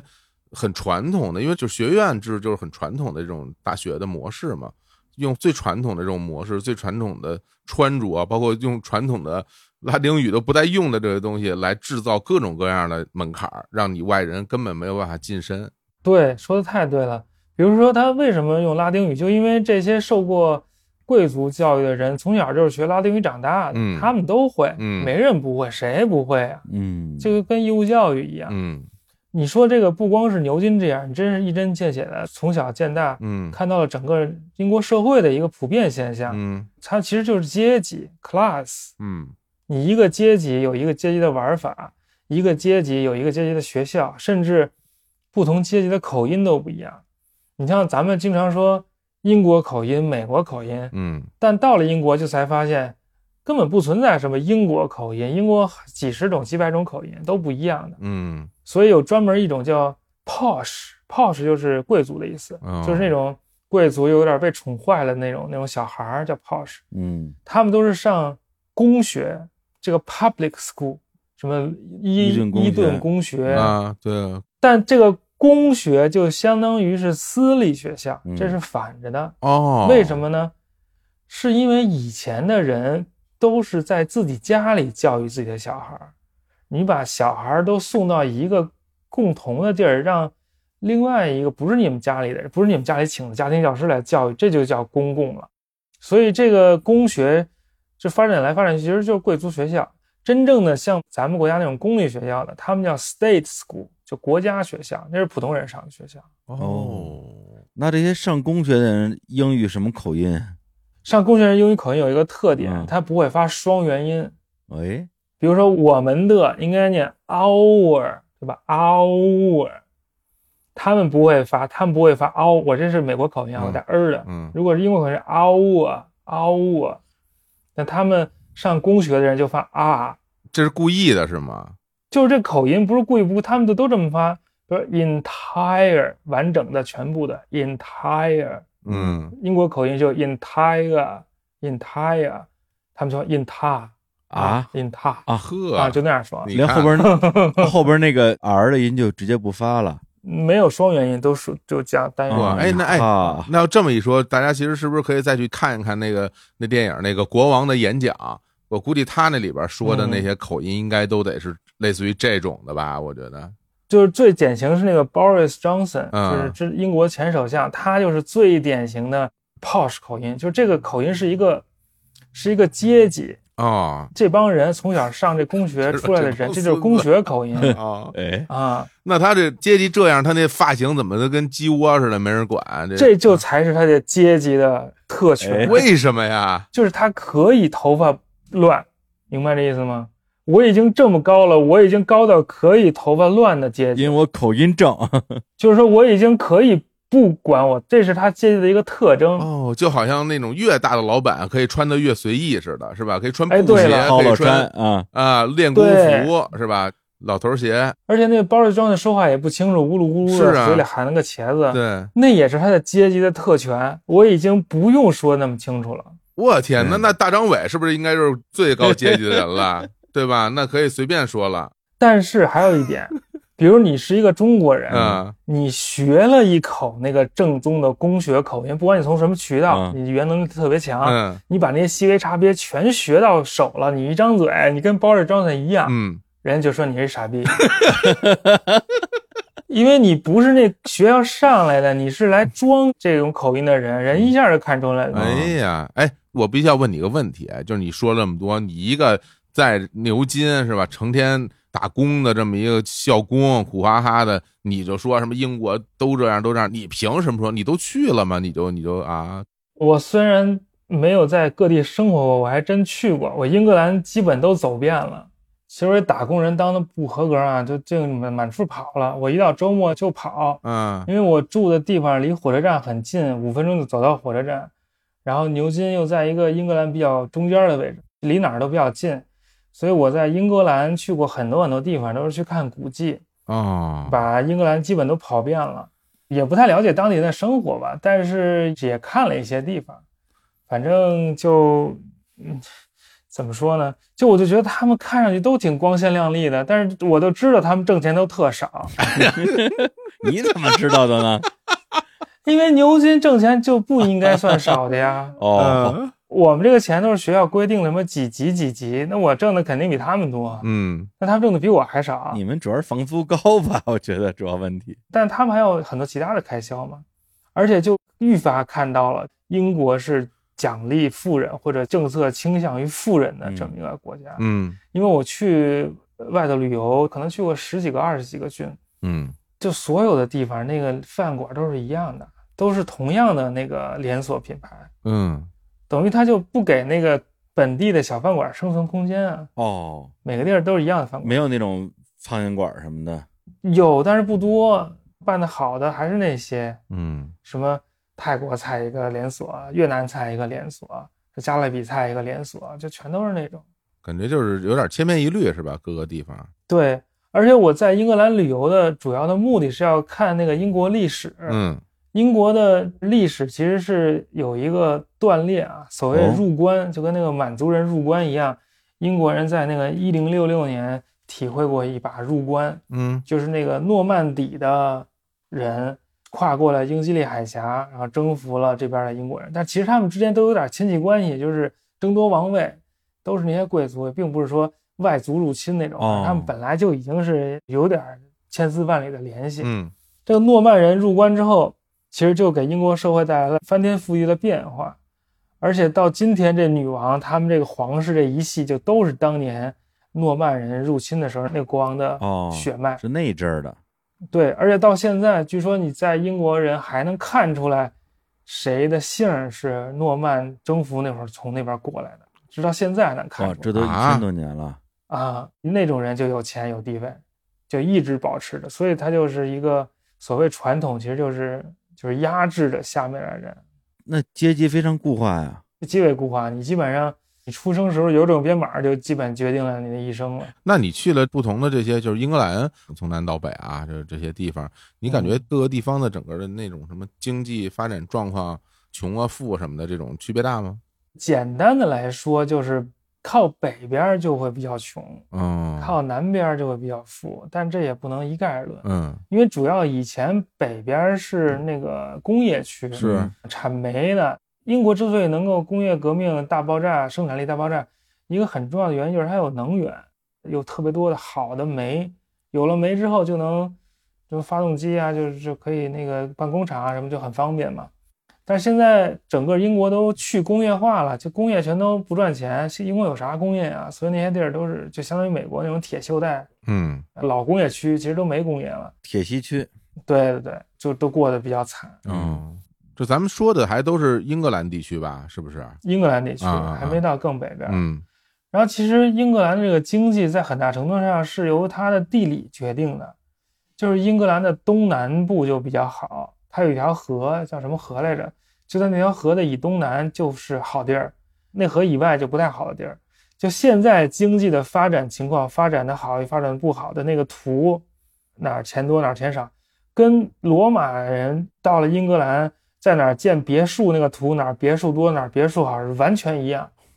我 天，嗯，这个是不是历史也过于悠久了？这个，就是它是地理决定啊的，它不是那个，罗马人早已看穿了一切。对对对。我天哪，这罗马人都什么年代了？这是，英国不有党吗？有保守党，有工党。嗯我看了一本书，就讲那根本就不是跟政策没关系，那保守党就是东南部的人的党，那工党就是西北部的人的党，它就跟地儿有关系。嗯，把自己打扮成什么不同政策，那没有用。就是因为你你所处的这个地段决定你的经济，经济又决定了你的一个政治倾向，是这意思吗？对对，基本上就是一个地理决定论，但这有点太绝对了，嗯也没有那么绝对，但是一个趋势，这个趋势是在那儿的。是，其实说回来啊，就说英国的事儿，就是前些年我比较关注的是什么事儿？我觉得对于英国来说比较大的事儿就是它脱欧这件事儿。嗯，英国脱欧这件事儿，其实对于整个欧盟，包括英国自身都是很重要的一个事情。但是我们经常会从就是大的方面会觉得哇，这事儿变了，哇，英国脱欧了是吧？这个甚至说咱们到什么踢球上，你英国球员在其他的欧盟国家都属于外援了，因为都不是欧盟成员了。哦，那对于他们本地人的这种生活，有没有说受到这种脱欧的这些影响啊？有好多影响，其实，嗯比如说欧盟的时候，你这个境内就可以欧盟自由流动嘛，什么罗马尼亚人来打工也不用签证对什么的，嗯，或者说用签证也是那个欧盟的那种签证。是他现在就是属于不是欧盟的一部分，这些人就不能在这儿干了，所以他就缺劳动力。嗯前一阵儿就有那个卡车司机短缺，那个从英吉利海峡运货的司机就是特别少，也招不来人，因为会开的人他也没那个就是签证啊什么的。嗯有很多很多问题。然后最大的问题是北爱尔兰，其实哦，因为以前北爱尔兰、爱尔兰什么英国都是欧盟嘛，但你如果脱欧了，北爱尔兰和爱尔兰是不是就一个是欧盟，一个不是欧盟了？那我是不是从北爱尔兰去爱尔兰就很麻烦，就要过边境啊？对哦，但很多人就是住在北爱尔兰去爱尔兰上班，或者住在爱尔兰去北爱尔兰上班，就有好多那种人，哦那他们就生活就非常不便。哦，对，这还真是所以就解决不了这份，最后就等于把那个商品那种关税那个界划在了海里面，就爱尔兰那个海峡，等于那个北爱尔兰跟爱尔兰还是在一块儿的，嗯但是这就推动相当于让北爱尔兰独立嘛，是是啊啊。对啊，这就有一大堆各种各样的麻烦，回头再一公投加入了爱尔兰，然后又恢复欧盟对啊身对份，啊我这现在咱不敢瞎说啊！这个我天哪，英国的全名叫大不列颠及北爱尔兰联合王国嘛，对，那大不列颠就苏格兰、威尔士和英格兰，再加北爱尔兰四部分。我感觉这联合王国过一阵儿可能就没那么联合了，嗯，呵，苏格兰现在议会第一大党已经是苏格兰民族党了，就是要苏格兰独立的那个党。嗯，北爱尔兰现在新芬党也拿到了议会多数，反正感觉是不是要分崩离析了？总之是它有一些很深远的影响。嗯，而且脱欧你脱了之后，你不能说我又后悔我再回来，是你几十年之内是不可能再回来了。你有没有跟当地的，比如英国的同学或者朋友，就是问问他们，就关于脱欧这事儿聊过吗？我有一个特好的朋友，在美国最好的朋友之一是一个英国人， 嗯但是我认识这些英国人都比较单一，都是特别恨那 Boris，就是一提到就要呕吐的那种， 然后特别鲍里恨， 斯，对，特别恨 Trump，就是嗯一提到 Trump 就都是左派，哦都哦，嗯是受学院教育的嘛，都是一样的人，嗯，所以其实接触不到那种明白。就是真正当年支持脱欧，然后脱欧以后有什么真实感受的人，其实你没有接触过。对啊对啊对，我我接触不到那种嗯嗯嗯。脱欧，对于其实对于在英国的华人来说是有好处的，哎，这怎么讲呢？因为以前比如说你想拿永居或者你想拿工作签证，你要排在那个欧盟的人的后面，嗯，现在大家都同一起跑线了，欧盟的人你跟我一样都是外国人，而且那个英国还搞那个什么人才引进计划，大张旗鼓引进各种人才，你怎么着，前多少名大学毕业的直接就给户口啊，你什么可以在这儿待着拿签证啊什么。那按理说是不是应该就是我不知道啊，就像他们什么英联邦国家，是不是会更有优势一点啊？那其他那地方的人都相当于外国，他并没有在法律意义上，并没有真正的有优惠啊，对他们啊，对对对，并没有。哦但是以前他是欧盟一部分，那些欧盟身份的人就是完全不一样的法律地位。明白？所以其实对于想移民英国的人，这反而是好事儿。那英国这刚才说这四大块儿，你这两年都去玩了是吗？对，走马观花都看了一下。嗯苏格兰不有那个大肠料理吗？嗯，嗯，肠子里面包肉，那 haggis 那个怎么样啊？那个其实没有那么难吃，啊，没那么难吃啊啊，只有说你就期待它特别难吃 的时候，你觉得它没那么难吃，反而是一种夸奖。就好像说大家有什么什么今天开一盒鲱鱼罐头，然后一一打开没晕倒啊，说这个对 对人还对行对啊，说啊，就豆汁儿不是百分之百像尿，只是百分之五十而已。咱们仨可以说啊，咱们仨可以说 啊，然后那个苏格兰的一个特色叫 tweed，你们知道吗？tweed 什么东西啊？就是粗羊毛织的，就是有好多渣渣的那种，就是你摸上去还有点扎手的那种嗯，毛衣吗？织的那种那种，不是西装西服装啊？那种是专门教授工作服，那就是我天啊，哦，叫 tweed，中文叫什么叫粗花呢？好像叫粗花啊呢。有有这种哦说法啊，那个是就是所谓有学问的人才那么穿吗？对，那是那特贵，那是苏格兰北边的某种羊才能织出来的羊毛的衣服。哦，然后我们以前有一读博士的时候，有一同学穿那衣服，还被我那英国朋友笑话了，说太装腔作势，你嗯你才几年级你就穿 这个？我哦就去那儿买一个那个教授服，啊啊，嗯你买了呀？买了一个，啊嗯，你就有一个上衣，都是中国人在卖，导购都是中国人，哎呀，不会从中国义乌来的吧？你不能买那个？那倒不是，你穿上以后感觉怎么样？扎吗？那个帽儿？里头不扎，外头挺扎的。不是光着 穿，但那个 扎吗？哦，对对，哦对对光着对，穿，你看过那个王冠的那个电视剧吗？就是说英嗯国那些贵族最喜欢的一项活动就是打猎，对，他们嗯都是打猎的时候穿那衣服，哦就是它也有点能防雨，它行动也比较方便。哦，我那个开不是组织一个会吗？我就赶紧把我那衣服拿上来穿着，哦哦，然后我一个。懂点衣服的人说：“你穿着衣服就跟要去打猎一样，一点也不像开会，明显就是 不会穿衣服。完了又让还想装个逼，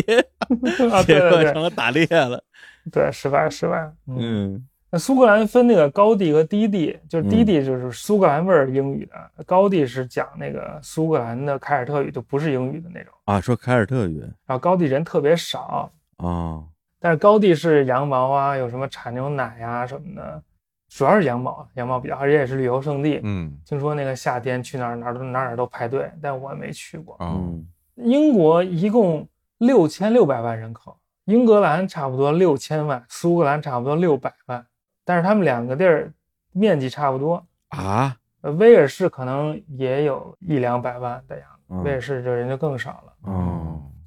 那威尔士好玩吗？威尔士就去了一趟，反正去了一个 Swansea。你们听过一个电影叫《光珠六壮士》吗？知道啊，听说过，光珠六壮士就是 Swansea 的故事。嗯嗯那以前也是一个煤炭港口啊嗯什么的，后来也没落了，还去了那个威尔士首府卡迪夫，那儿也是说那个威尔士语也是一种凯尔特语，哦但也没什么人会真的会说，啊，不会说呀会，说的人不多。哦，现在的英国王室，他们当年跟威尔士的统治者是有联姻的，嗯所以他们在某种程度上也是威尔士统治者的那个后代，嗯所以那个英国王储叫威尔士亲王。哦，然后那个查尔斯年轻的时候还去过威尔士大学，学会说了威尔士语什么的，哦，所以这威尔士就是有点山区，山比较多，人能打，所以一直没有真的被征服过，都是他们最后联合了。嗯然后还去了北爱尔兰，北爱尔兰其实有挺多好玩，有那个巨人之路，是一个地质现象，就是那种六角形的那个岩石，几千块儿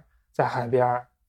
泰坦尼克是在那儿建造的，然后《权力游戏》在那儿做后期，还取景什么的。反正嗯，参加了一个一日游，那导游反正还挺好，还有照片儿，身上挂一小音箱，到顶点儿之后就就给我们放那《权力游戏》音乐， 当当当当当当当，感感觉老年旅游团一样哈，一日游。对对嗯对五 D 影院，但除了这些大的地儿之外，我还去了几个小的，嗯就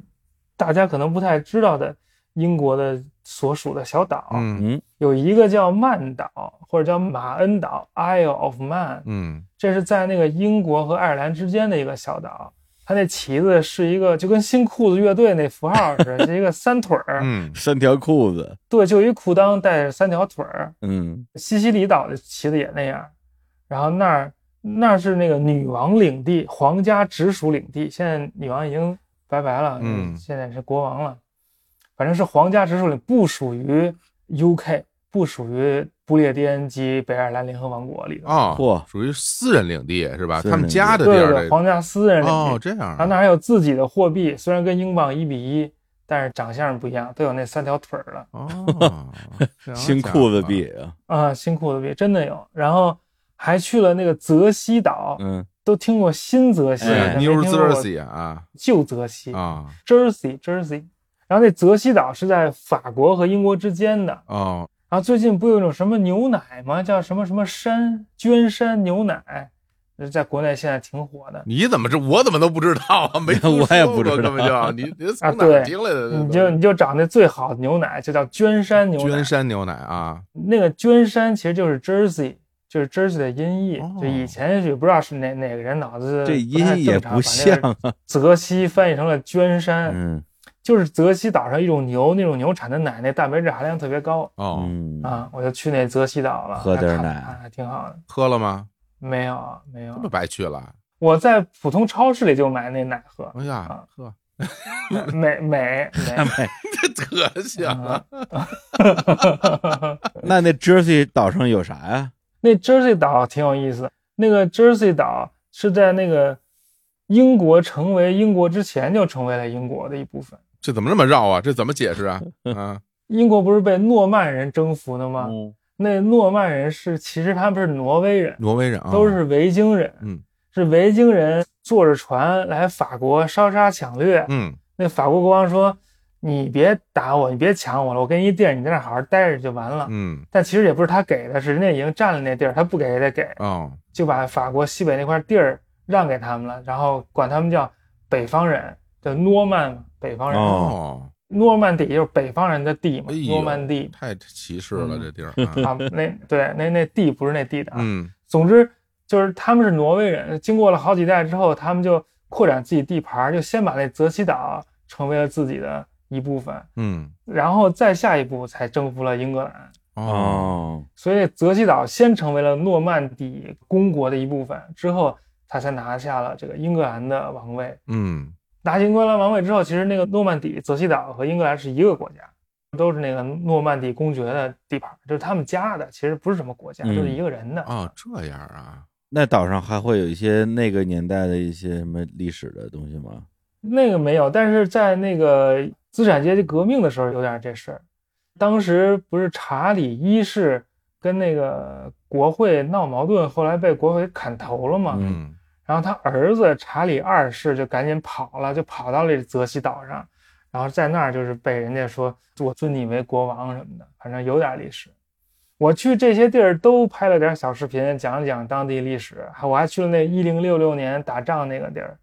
叫什么黑斯廷斯战役嘛，也去了那个古战场，嗯我都拍了小视频，在我视频号叫阿达希尔的漫游，大家可以去搜一搜看一看。哎，太嗯，好了，对，阿达就是那个啊的那个啊，达的那个达，哎呀，阿猫阿狗的啊阿，达到的达，希望的希，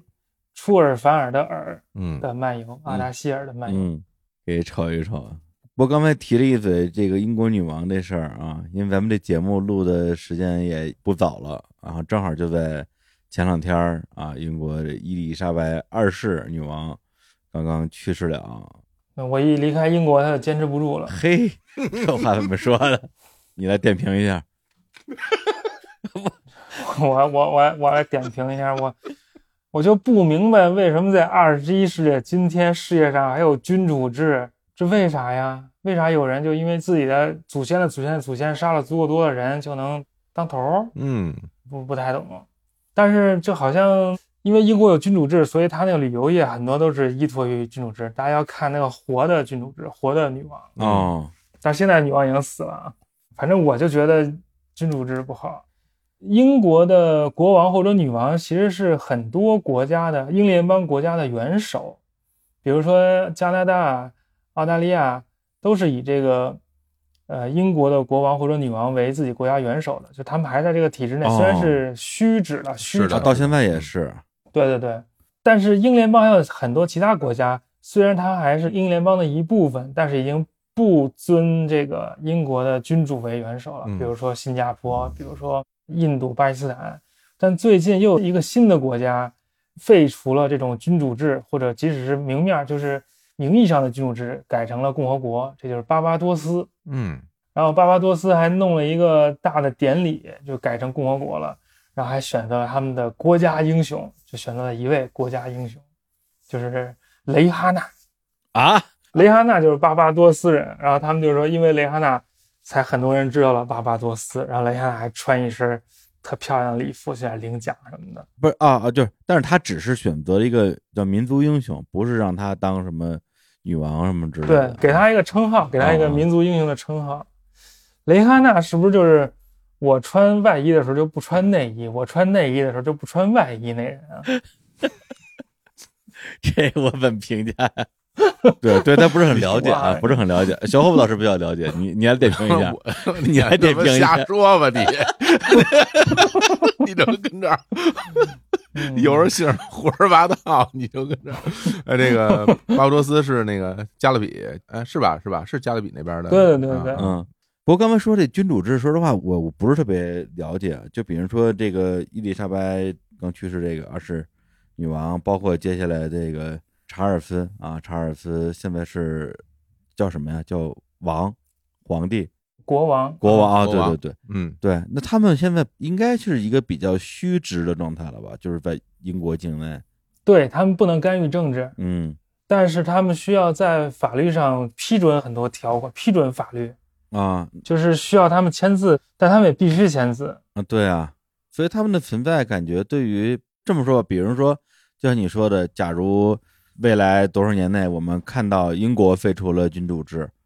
啊，就现在这一套都没有了，你觉得会有什么变化吗？还是就没有什么变化？他应该不会通过暴力的方式废除君主制，啊是但是现在那些皇家有很多钱呀、很多地呀、嗯很多很多东西，然后每年花很多很多钱，然后还有一个小视频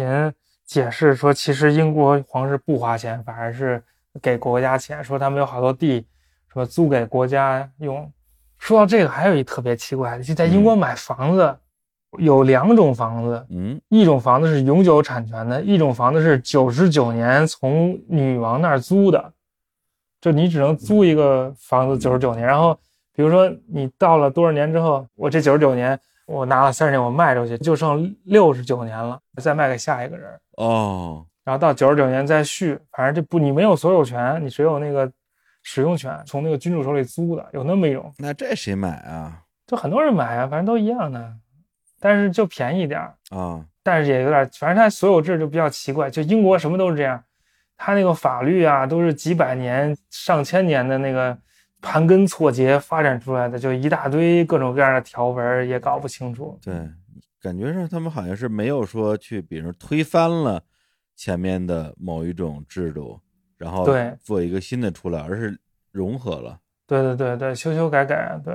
因为我们平时听的比较多的这种君主立宪国家，就比如像这个英国哈，然后包括我们最熟悉的应该就是日本，对吧？嗯，有有嗯天皇，然后亚洲什么泰国啊，应该也算泰国有有国王，嗯有国王是吧？然后其他的很多的那种地方的君主立宪国家，很多都是英联邦国家，尤其像美洲啊、什么大洋洲那些，恨不得全都是英联邦国家。我就我印象当中啊，嗯，新西兰也是，对啊，对新西兰、澳大利亚什么这些，包括呃美洲的什么巴哈马呀、什么什么安提瓜、巴布达，嗯嗯反正就乱七八糟一大堆啊，全是这种。对，但他们都是尊那个英国君主为国家元首嘛，对，嗯，但实际上有好多英国君主就就相当于最高调的君主在世界上。嗯，其实欧洲有很多国家还是君主制，但他们那些君主都非常低调，哦你都想不到他们是有君主的。比如荷兰有国王，嗯，瑞典有国王，西班牙有国王丹麦，啊，都有都有。但他们就是更低调一些，我觉得那个就挺好的。嗯那英国王室那点事儿，每天就在那小报 上跟那个娱乐明星。什么流量明星都是一样，就是他们跟卡戴珊其实差不多的待 遇。又改卡戴珊了。刚刚才雷哈娜，你朝你说这些比喻，啊就是我觉得就是诚就是谁跟心谁什你么都谈恋爱吧，嗯又离婚吧，每天就盯那点事儿，哎呦，真是无聊。嗯，谁又生孩子了吧？怎么着了吧？英国的报纸喜欢报这些东西，这对他们来说是是非常重要的内容。啊这个，对对对，那合着你这在英国待两年啊，做了一些没有什么建树的学术研究， 然后旅游了一下，然后现在就已经算是正式离开牛津，也离开英国了，是吗？对对对，金屎盆洗手了，我已经。十分你说那不洗手池啊！ 那可得洗干净点儿。屎盆洗手，对，因为正好前两天儿我是跟张湛好久没联系了，说联系一下，问问最近什么情况，是不是咱们一起录个节目啊？也把他这个 call back 一下。结果张湛说：“哎，正好我现在正在飞机上呢，马上就要起飞。”我说：“那聊会儿吧。”我们俩就打了个电话。我说：“感觉你已经浪了很长时间了，是不是工作都都没了？”他说：“今天是我失业第一天啊，重新获得自由的第一天，正准备坐飞机飞到那个希腊去，开始他的一个什么大计划。那也就是上礼拜的事儿嘛。私底下聊天，张湛抱怨他这个牛津这事儿也有段时间了，所以之前就说要去对要去日本嘛。我说这好啊，赶紧把这申请下来，咱就挪地儿了。后来日本好像也没成。对我申请了一个日本的职位，叫外国人研究员，这是日本政府提供的一个研究岗，嗯是非常高端的一个一个职位吧，也相当于博士后，但是是你自己干自己的事儿，跟日本一个学校的学者联合申请，然后他接收我。嗯我申请过一回，一八年的时候没有拿到，嗯但当时还不成熟。我现在又经过牛津两年，说没干活儿，其实也干了一些活儿，嗯又申请一回。我当时感觉我们那申请书写的非常好，嗯那个非常有洞见，就觉得嗯十拿九稳，没什么问题。结果最后也是没拿到，没拿到，就是我很为日本惋惜啊！这个日本学术界又失去了一位冉冉升起的明星，世界顶级的学者哦啊，对。所以我本来是计划十月中旬在日本开始工作啊，九月二号、三号离开那个西班牙，就是我在西班牙开会嘛。但现在就要改变计划，就不用去日本了，我就可以慢慢旅游了，就开始展开我的世界漫游。然后我就设计了一个计划，就把之前想去的地儿都去一遍。嗯，第一阶段是先从希腊开始，我现在人在希腊嘛，嗯对，希腊玩一圈儿，然后往中东走，然后去印度，然后去东南亚。三月份去美国开会，然后去南美，最后在复活节岛结束第一阶段的这个世界哦漫，游。这是第一阶段哎天。哪太好了！我我就一我此生的梦想啊，就是要去一趟复活节岛。我在复活节岛裸体跳舞给你看啊哎，呀，榜一大哥送游艇啊，哎呀，我豁出去 了。我那谁是你豁出去还是我豁出去啊？谁豁出去啊？ 那复活节岛那么神秘、那么美好的地方，就看我谁要看你？我要看那些大石像，我要看你啊！我跟大石像亲密接触给你看， 哎受不裸体了站在了石像旁。对，站石像顶上，嗯，哎，这个行程你说是第一阶段，那后面还有呢？也也已经有规划了吗？我五月底要去亚美尼亚开会，亚美尼亚啊然后第二阶段可能就从亚美尼亚开始，嗯然后去俄国，但当时俄国的情况，希望已经稳定下来了。俄国那么大呢，可且玩儿呢，嗯，可以再去哪儿？去非洲什么的，没去过，可以再看看。哇，这真是一个这个环球计划哈。那哎，你为什么第一站会选择来希腊呢？因为我从很久以前就想来希腊，我嗯我一零年的时候就买了一张米其林的希腊地图，嗯，每天就爱抚那地图，哎呀，就看那希腊那些岛，就想去。嗯然后就一直没机会去，因为我们学伊朗的嘛，伊朗跟希腊古代有很多交往，是嗯打过仗啊什么的。古代希腊有很多故事嘛，苏格拉底、柏拉图那一大堆，对很有意思。嗯大家都是受着这个希腊文化的哺育长大的，那几何、初中不都是希腊那样玩意儿吗？阿尔法、贝塔，真是谁成想一到希腊以后，一下就说什么女神我来了，我就是圣斗士，我来拯救雅典你娜这什么的。 不，你这不行，你这不行，你这明显不是专业圣斗士迷。哦，那应该怎么说？阿特纳瓦，阿特纳瓦，博库干马穆鲁，就是雅典娜由我来守护。哎呀，你们全靠边站，就是哎，雅典娜由我来守护。结果我那天心里喊着这句 slogan 就上了胃肠嘛，嗯 嗯他妈的想守护雅典娜的人有好几千人，坐在那儿全去守护去了，给雅典娜包一严实。李叔，你听出来吧？为什么这个日本那什么外国人学者没申请下来，你知道吗？ 就是指不定那里边写就是都是这玩意儿，哥。 非常有洞见，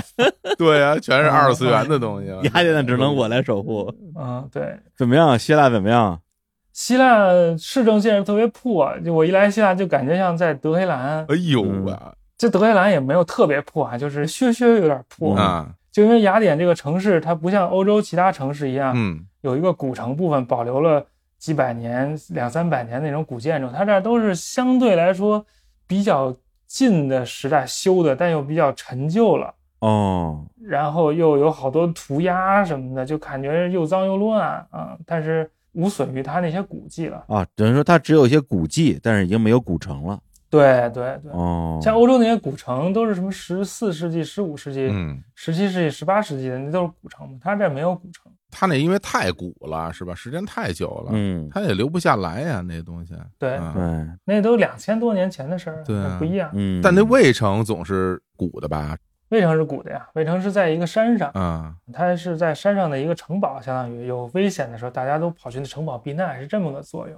嗯嗯嗯但后来它已经不会有什么危险，它所以就把魏城修的特别的特别好嘛，嗯就把那些石头都运上去，也是一个工程奇迹了。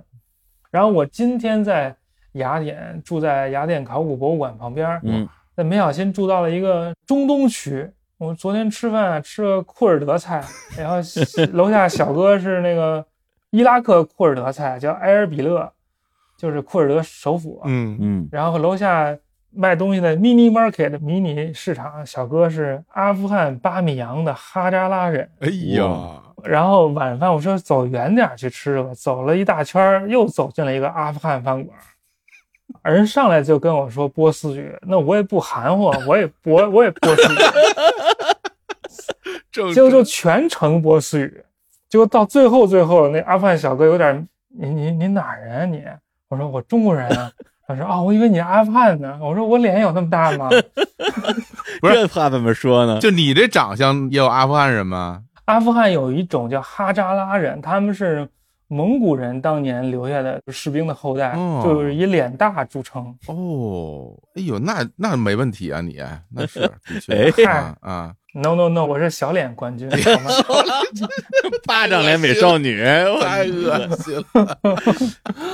然后昨天就一天说的波斯语比英语还多，我觉得这波斯征服雅典已经实现了，之前你不是说你还会说点库尔德语吗？就只会说一两句那啊种，什么你好先生，什么谢谢之类的，啊，说那也也管用。嗯但是他们伊拉克库尔德人那波斯语也都是看电视学的，伊拉克也不说波斯语嘛，对，但他们跟波斯的那个库尔德人有很多交往，就是走私东西都是嘿。特别顺畅，开个车就去了啊。所以他们都会一点儿。所以他那波斯语跟我也半斤八两，哦谁也别嘲笑 谁嗯，那段为什么会有那么多阿富汗人难民吗？不知道应该就是逃出来的，然后嗯老乡带老乡那种，就是它只不过是一个聚居区啊哦，就相当于那个唐人街华人区的那种，它就是一个中东区，这边都是阿拉伯人饭馆、阿阿富汗饭馆似的。哇，嗯那在这种区域里面，是不是当地的这种希腊人也不是特别多呀？希腊人也多，但是那阿富汗饭馆里都是阿富汗人，哦，库尔德饭馆都是库尔德人，就这种，哦，这种啊，对，所以他也不太期待嗯什么中国人跑去他那儿吃。啊这中国人是看不懂这是什么呀？啊他那特别便宜，看着有点破。嗯，我昨天吃了一顿才收了三欧，喝一啤酒才五欧，哦，。就有点太破了，可能一般人也不去 那你为什么要去啊？但其实特好，嗯又干净又好吃。他去肯定是因为他住在这儿，不是住在这儿对啊对也啊可以去吃别的呀。比如你要真要去一个什么阿富汗饭馆尝尝鲜，你得去一个高级点儿的，看着干净点儿的，哎贵一点儿的，对吧？嗯，哎，你那屋里那是空调吗？你那上头？是是是，空调是空调，这边都有空调。哇塞，！希腊有空调，我听说英国都没空调。对，希腊年年都三十五六度嗯，三十七八度，那么热啊，英国是几乎没空调，嗯，因为它也不太热，已经三十度到头了。你空调底下那个是暖气吗？啊，是暖气，不、希腊有暖气，哎， 一模对啊一样。对啊你们这些土鳖， 哎我们组 员，哎呀，感觉雅典生活水平不错啊，有那暖气片就跟啊，德黑兰差不多嘛，啊跟德黑兰差不跟多德，黑兰又差有不空多，调，又有暖气，真不这不就错德黑兰吗？真不错啊。然后我上周还去那个爱琴海里学了一周的帆船，嗯在海上过了一周，嗯，是，就是白天出海，晚上下午五点钟回来，在那个港口停泊，在岸上吃饭，然后晚上在船里住，嗯，然后学怎么听喝，学那个当水手怎么听命哎令，嗯拉缆绳啊，什么放锚啊，什么就是干活的那种。反正现在还挺好，呃学会干活了。对，李叔，你说为什么我们身边的人都出去航海去玩都帆被船去了？乘风破浪。 我们前两天刚录了一个乘风破浪的，刚好关雅迪环球航海帆船，你又跑出去帆船去了，哎呀，人家环球航海，我这一小崔，我连航个几里我就我就不错了吉。里也航了你，哎对呀不像我们都没。我看你航了有有有一礼拜吧，天天在那个船上。对，五天，第一天有点晕船，第二天之后就再也不晕了，就开船的时候不会晕船。哦，嗯但是结束航海学校之后，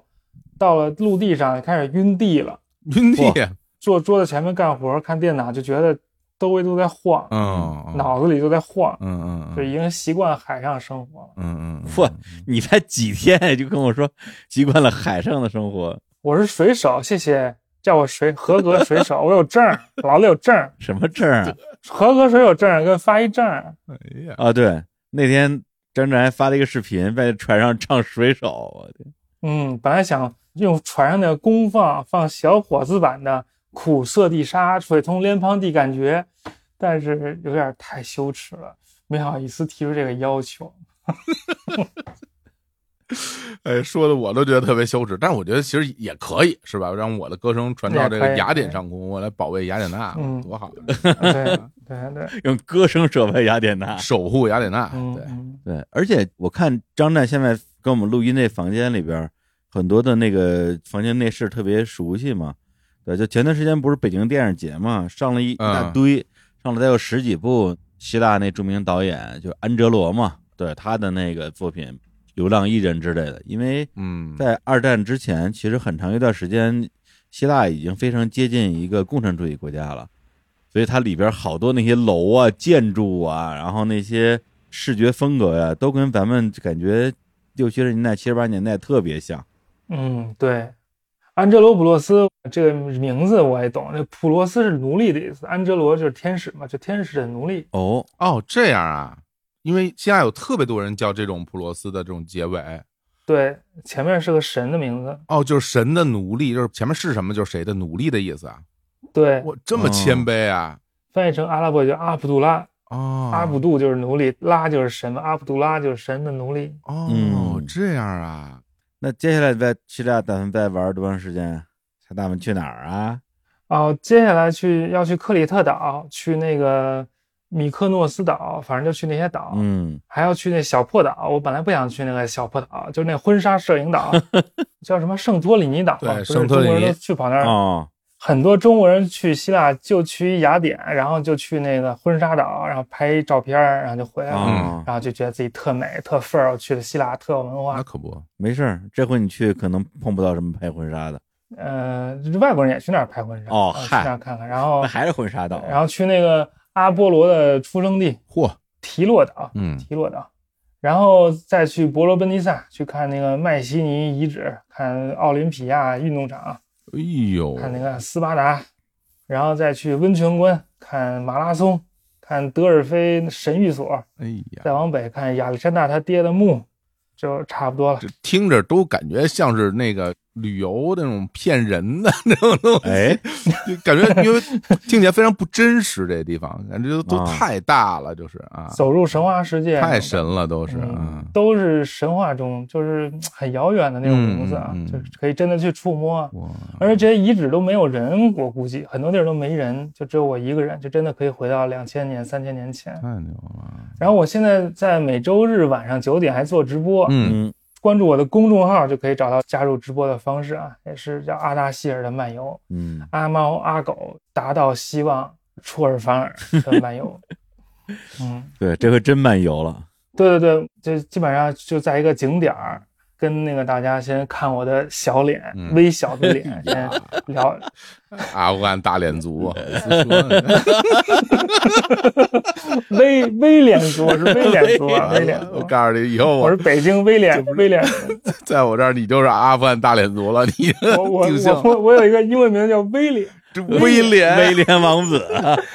对对对，我就是威廉王哎太恶子，心谢了谢谢谢。哎呀，然后，然后就是跟大家聊聊我这一星期的游历的过程。然后呢，嗯，不用看脸，看景色，在当地那个景点儿、博物馆也好、嗯遗址也好，带大家看看景儿什么的。 嗯，就每周都去一个地儿，每周日晚上九点，这边正好下午。今天下午就去雅典国家考古博物馆，里头有特别精美的雕塑，哦，还有一个宙斯像，特别漂亮，就是青铜做的，嗯能看到那个脚踝上的血管儿、哦胳膊上的血管儿，全都能看得清清楚楚。嗯当然，人家不穿衣服了，我拍一视频，被判定为低 俗。哦，对啊，因为今天就是周日，那么我们这边的今天对晚上是你那边的下午对啊，对正好对做直播。行，那我今儿晚上我就看 去。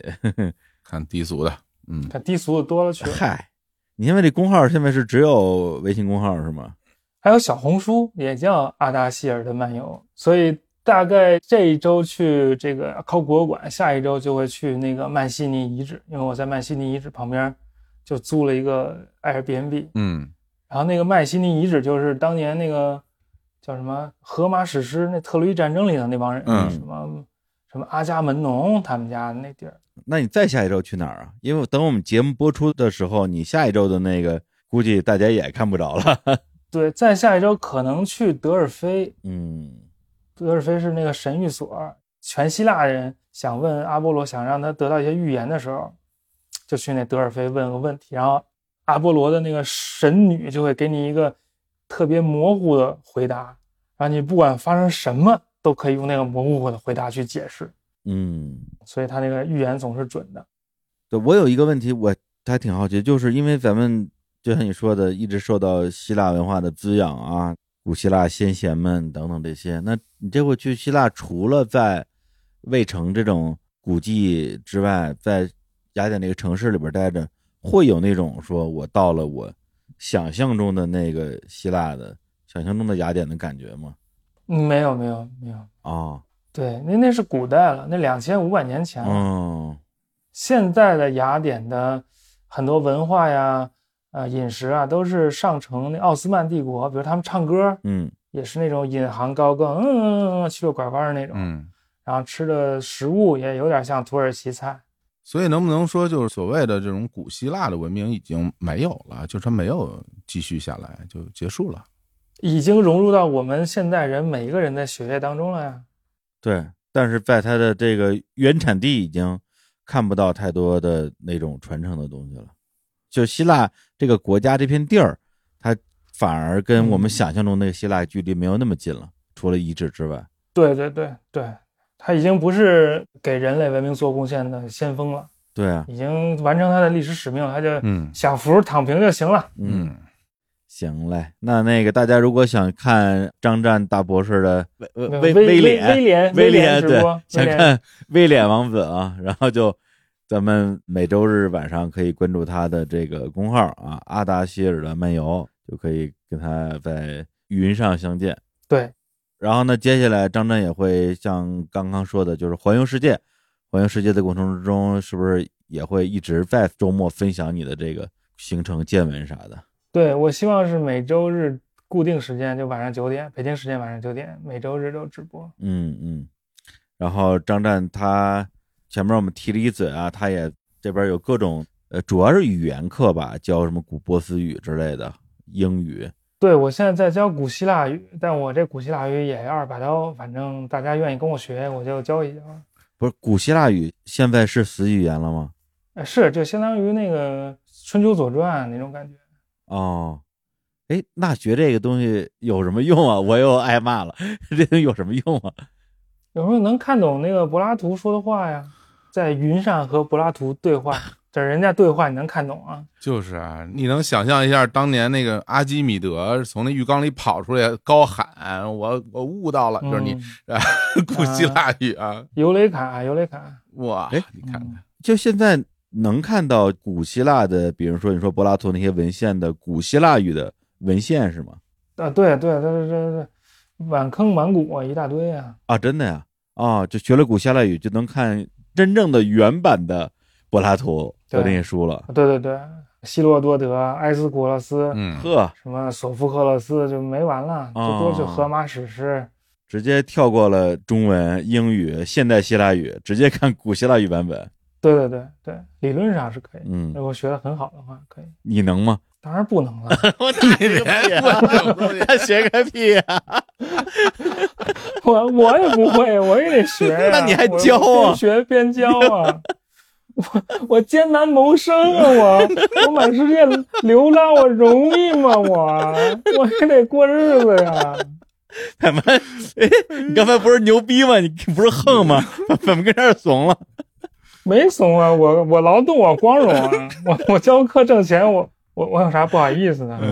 太好了，挺好，挺好，自食其果，不是自食其力啊，非常好。哎， 是对，自食其力加往上乞讨。行行行，大家如果想要关注张湛的未来的这些动态啊，或者跟他学一些不知道有用没用的这些古希腊语、古波斯语，还是去关注他那个号。那咱们就期待啊，期待你这个一年的时间里边儿能够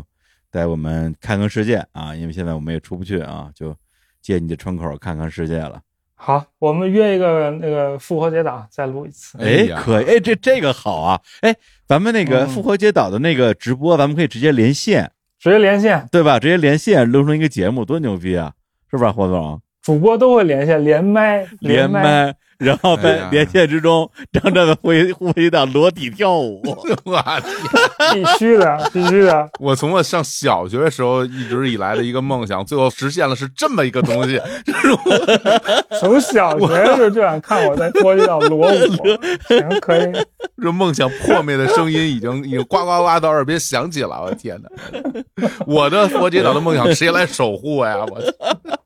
但是张震挺守护啊，裸体守护啊，啊，对对，衣服都不穿了，好帮你手呃好好术好好好好嘞好嘞，你放一百个心，期待期待期待，行，别说了， 期待期待，行行行，